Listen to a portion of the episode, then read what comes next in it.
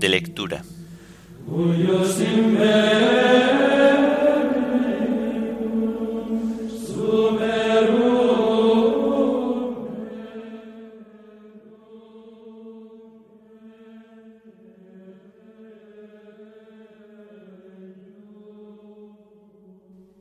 Viernes de la decimosegunda semana del tiempo ordinario. Himno Eres la luz y siembras claridades. Antífonas y salmos del viernes de la cuarta semana del Salterio. Lecturas y oración final correspondientes al viernes de la decimosegunda semana del tiempo ordinario.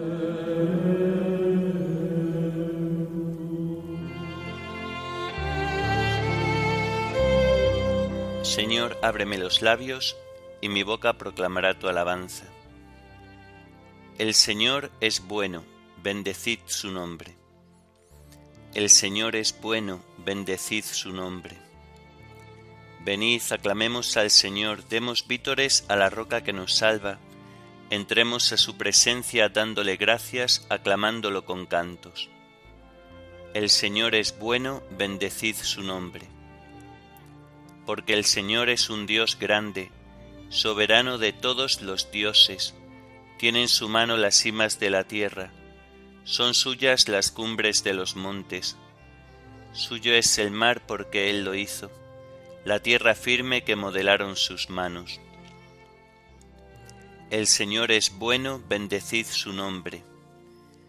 Entrad, postrémonos por tierra, bendiciendo al Señor Creador nuestro, porque Él es nuestro Dios y nosotros su pueblo, el rebaño que Él guía. El Señor es bueno, bendecid su nombre. Ojalá escuchéis hoy su voz, no endurezcáis el corazón como en Meribá, como el día de Masá en el desierto, cuando vuestros padres me pusieron a prueba y me tentaron aunque habían visto mis obras. El Señor es bueno, bendecid su nombre.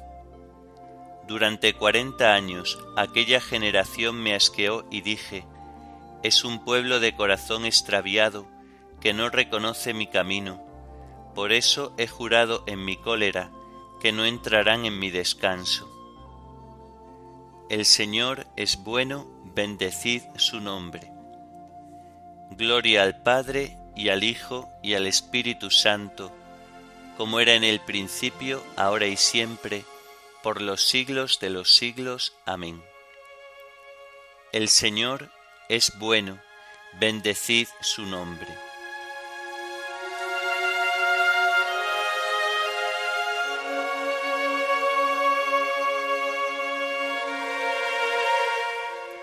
Eres la luz y siembras claridades, abres los anchos cielos que sostiene como columna el brazo de tu Padre arrebatada en rojos torbellinos, el alba apaga estrellas lejanísimas, la tierra se estremece de rocío.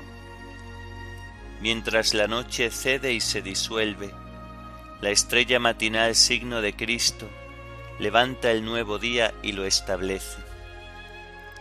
Eres la luz total, día del día, el uno en todo, el trino, todo en uno Gloria a tu misteriosa teofanía. Amén.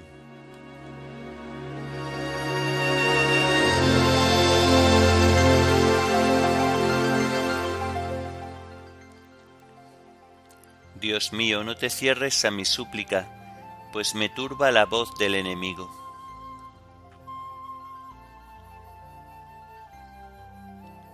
Dios mío, escucha mi oración, no te cierres a mi súplica Hazme caso y respóndeme, me agitan mis ansiedades. Me turba la voz del enemigo, los gritos del malvado, descargan sobre mí calamidades y me atacan con furia. Se me retuercen dentro las entrañas, me sobrecoge un pavor mortal, me asalta el temor y el terror, me cubre el espanto.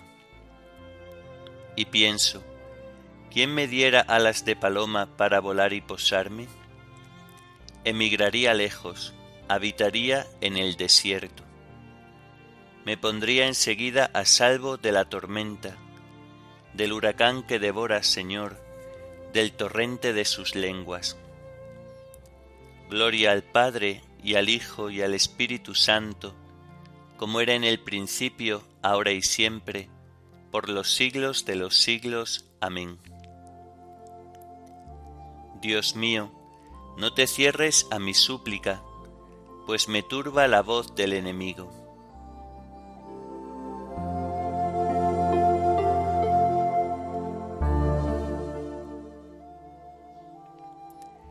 El Señor nos librará del poder de nuestro enemigo y adversario.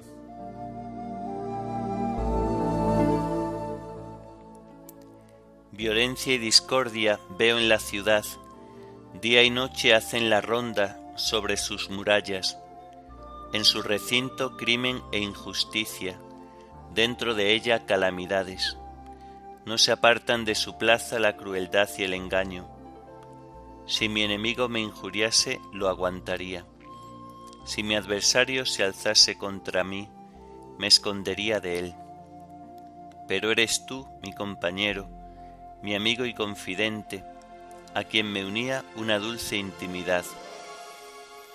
Juntos íbamos entre el bullicio por la casa de Dios. Gloria al Padre y al Hijo y al Espíritu Santo, como era en el principio, ahora y siempre, por los siglos de los siglos. Amén. El Señor nos librará del poder de nuestro enemigo y adversario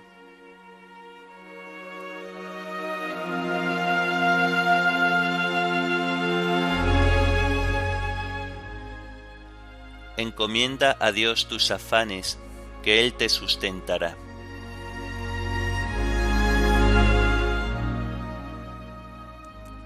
Pero yo invoco a Dios y el Señor me salva. Por la tarde, en la mañana, al mediodía, me quejo gimiendo. Dios escucha mi voz, su paz rescata mi alma de la guerra que me hacen, porque son muchos contra mí. Dios me escucha, los humilla, el que reina desde siempre, porque no quieren enmendarse ni temen a Dios. Levantan la mano contra su aliado, violando los pactos. Su boca es más blanda que la manteca, pero desean la guerra. Sus palabras son más suaves que el aceite, pero son puñales. Encomienda a Dios tus afanes, que Él te sustentará no permitirá jamás que el justo caiga. Tú, Dios mío, los harás bajar a ellos a la fosa profunda. Los traidores y sanguinarios no cumplirán ni la mitad de sus años, pero yo confío en ti. Gloria al Padre y al Hijo y al Espíritu Santo, como era en el principio, ahora y siempre, por los siglos de los siglos. Amén. Encomienda a Dios tus afanes, que Él te sustentará.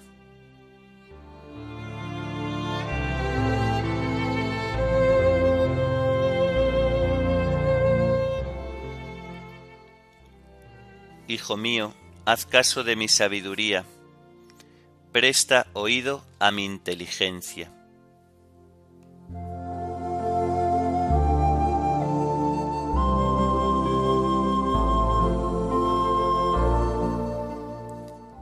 del primer libro de Samuel.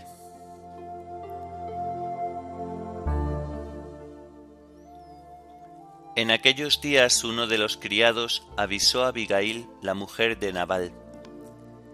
David ha mandado unos emisarios desde el páramo a saludar a nuestro amo, y éste los ha tratado con malos modos, y eso que se portaron muy bien con nosotros no nos molestaron ni nos faltó nada todo el tiempo que anduvimos con ellos.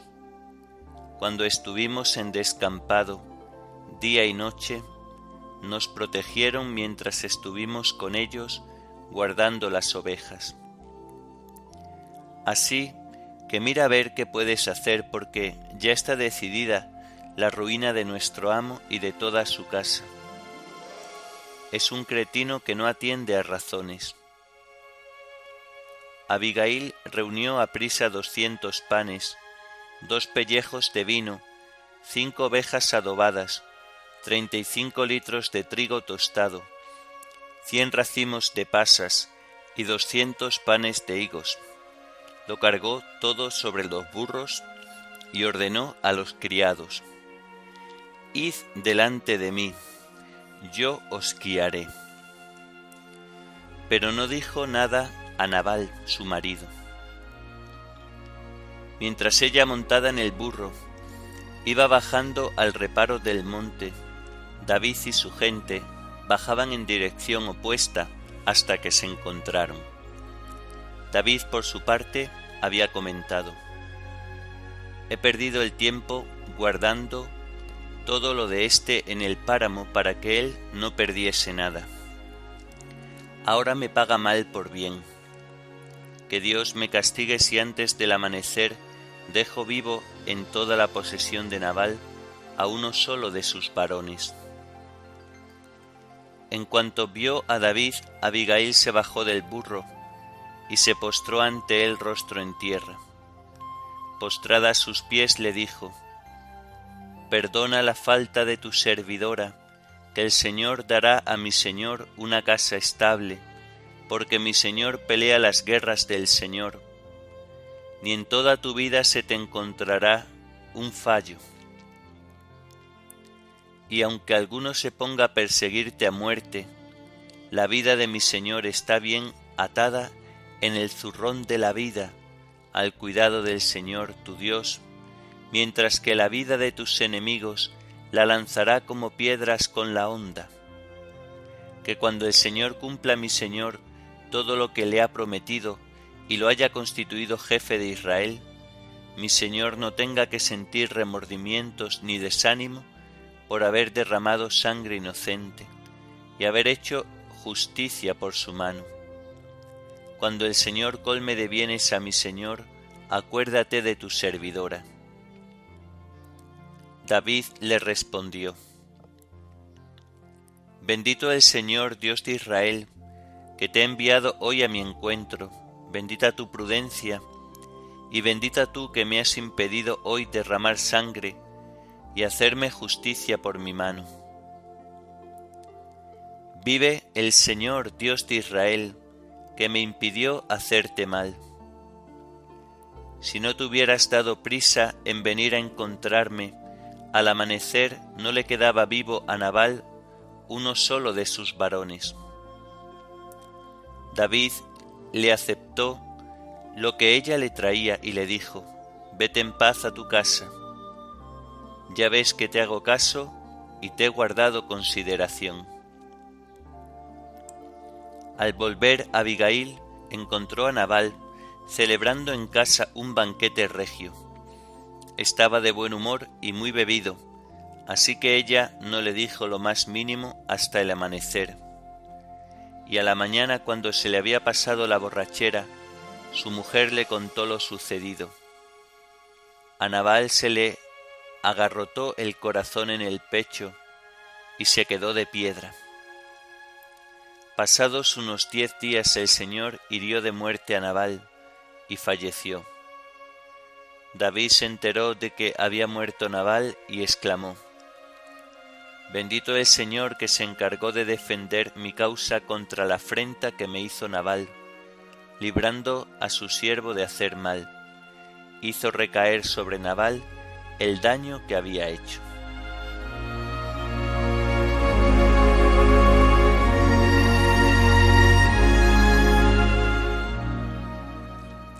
Bendito el Señor Dios de Israel, que te ha enviado hoy a mi encuentro. Me has impedido hoy derramar sangre y hacerme justicia por mi mano. Bendito el Señor Dios de Israel, que te ha enviado hoy a mi encuentro me has impedido hoy derramar sangre y hacerme justicia por mi mano. Dichosos los misericordiosos, porque ellos alcanzarán misericordia. me has impedido hoy derramar sangre y hacerme justicia por mi mano.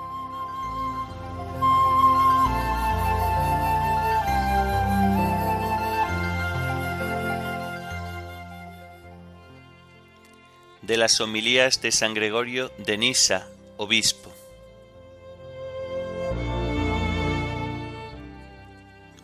La promesa de Dios es ciertamente tan grande que supera toda felicidad imaginable ¿Quién en efecto podrá desear un bien superior si en la visión de Dios lo tiene todo?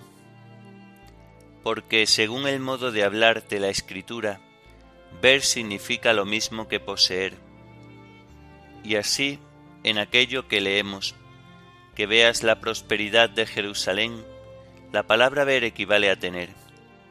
Y en aquello otro, que sea arrojado el impío, para que no vea la grandeza del Señor.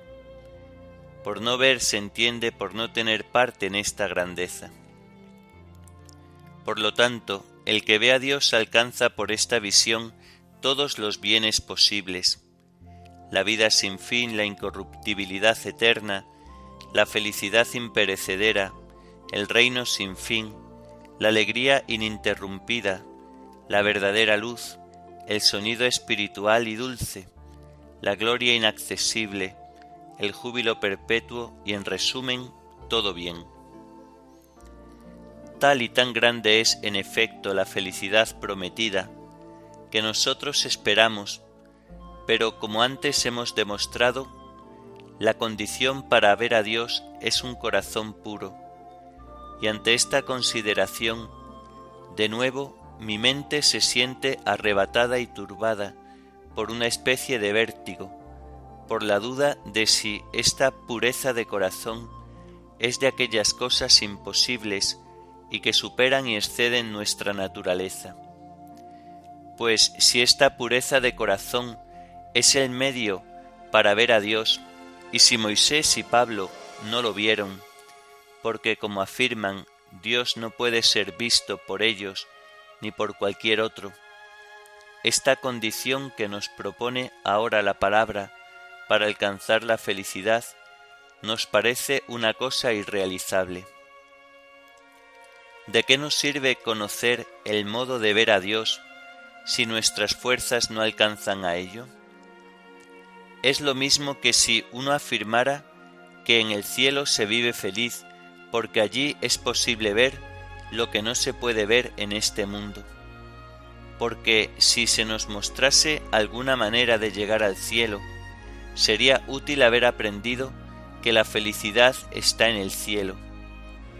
Pero si nos es imposible subir allí, ¿de qué nos sirve conocer la felicidad del cielo, sino solamente para estar angustiados y tristes, sabiendo de qué bienes estamos privados y la imposibilidad de alcanzarlos?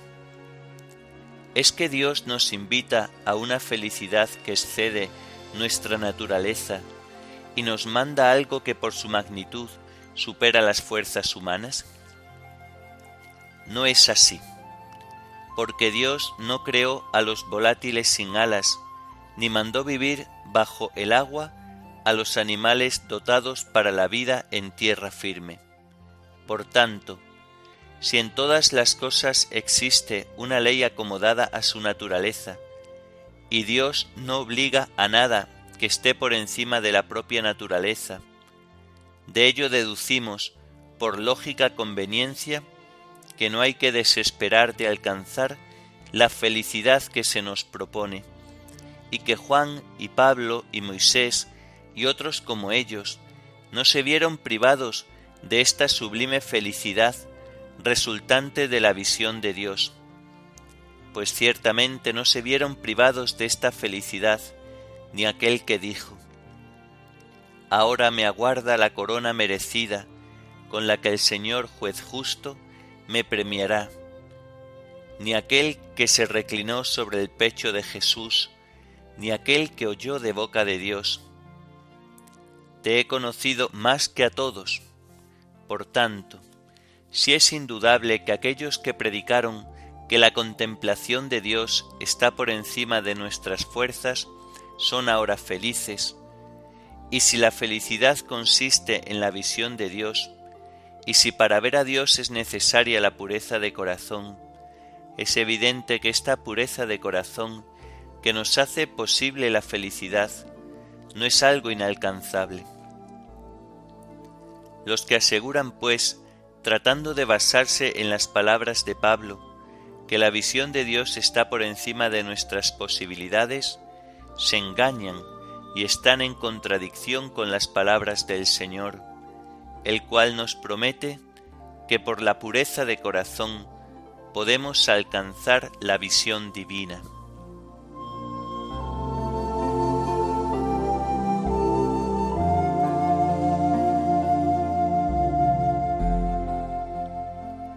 Mi alma está sedienta de ti, Dios mío, mi carne tiene ansia de ti.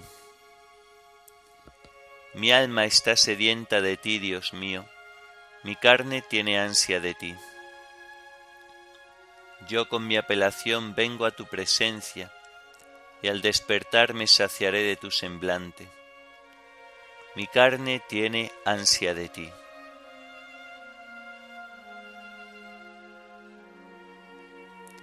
Oremos. Concédenos vivir siempre, Señor, en el amor y respeto a tu santo nombre, porque jamás dejas de dirigir a quienes estableces en el sólido fundamento de tu amor. Por nuestro Señor Jesucristo, tu Hijo, que vive y reina contigo en la unidad del Espíritu Santo, y es Dios por los siglos de los siglos. Amén. Bendigamos al Señor, demos gracias a Dios.